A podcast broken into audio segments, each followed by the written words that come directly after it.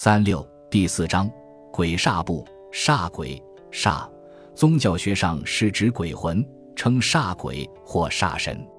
据《图解中国道教生死书》载，煞专指凶神恶魔。清讲释权一片石坊木，了不得了不得，放走了我的煞神了。《红楼梦》第八十一回，所以知会了营里，把他家中一抄，抄出好些泥塑的煞神，几匣子闷香。旧时民间传说，人死之后，在一定时间会魂归故里，这就叫做归煞。北齐颜之推《颜氏家训补遗》记载：死有归煞，子孙逃窜，莫肯在家画瓦书符，做诸压胜。其意是说，人死若干天后，其鬼魂还会返回故宅，子孙亲戚都要离开家躲避，还要画瓦书符，做些法事。压胜镇邪，以求平安。煞神名声不好，吓人害命，但他们并不像牛头马面小鬼夜叉那样可怕，而是飞禽一类的怪物。唐代人张读《宣示志》中记载的煞，乃一具鸟，色苍，高五尺余，是一只五尺多高、苍青色巨鸟样的怪物，飘忽不定，能够自行隐没。阴阳学认为，中了煞的人，皮肤会出现大块血斑、皮疹。肌肉跳动，关节离奇作响及疼痛。在我国江南一带，还流传过一种花煞，这是一种女性煞鬼，喜欢在结婚时捉弄人，专门找新娘做替身。花煞并不害人，只是喜欢捉弄人而已。《子不语》里有一个煞神受家的故事。话说淮安县有个姓李的，做小生意为生，夫妻和睦，相敬如宾。无奈好景不长，结婚不到十年，丈夫得了一种怪病，不到一天就撒手西归了。妻子王氏痛不欲生，把丈夫的棺木停放在内室，不许人钉上，一天要打开好几次，对着遗体哭天抢地。不知不觉七天到了。民间传说，人死七天后，煞神要压着死者的灵魂回家一次，称为迎煞回煞，家里人照例要回避。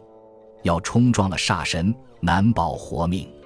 可王氏这天说什么也不肯避开，大家劝不过，天一黑就退到外房去，留下王氏一人在屋中。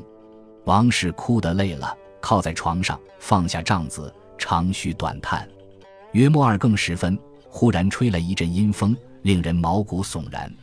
王氏正在惊疑，只见一鬼，红红的头发，滚圆发亮的眼睛，身高一丈多。一只手拿着把铁叉，一只手拿根绳子，绳子一头牵着她丈夫，从窗户外跨进屋子，仿佛毫无阻碍。那鬼进屋后，见棺材前供有酒菜，就放下叉子，松开绳子，坐在地上大吃大喝起来。她丈夫愁眉苦脸的在屋内踱步，不断发出长叹。王氏惊得呆了，想叫丈夫，可喉咙似乎被卡住一样，怎么也叫不出来。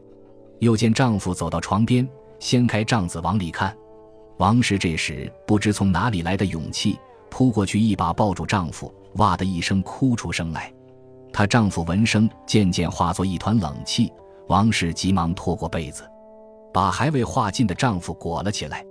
红发鬼见状来抢被子，王氏大叫救命，在外房守夜的亲友急忙破门而入，红发鬼急忙逃走。王氏告诉大家事情的经过，把被子放进棺材里，尸体渐渐暖了过来，有了气息，又灌了些米汤，到天亮安好如初。再看红发鬼丢下的铁叉，原来是纸糊的。又过了二十多年，王氏的丈夫才死去。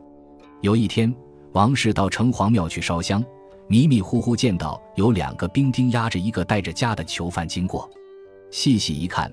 那囚犯正是当年见到的煞神红发鬼，煞神认出了王氏，大骂道：“我因为贪嘴上了这婆娘的当，被加号了二十多年，今天见到你，绝不放过。”王氏回到家里就去世了。煞神也有玩忽职守的时候，一旦玩忽职守，也要受到惩治。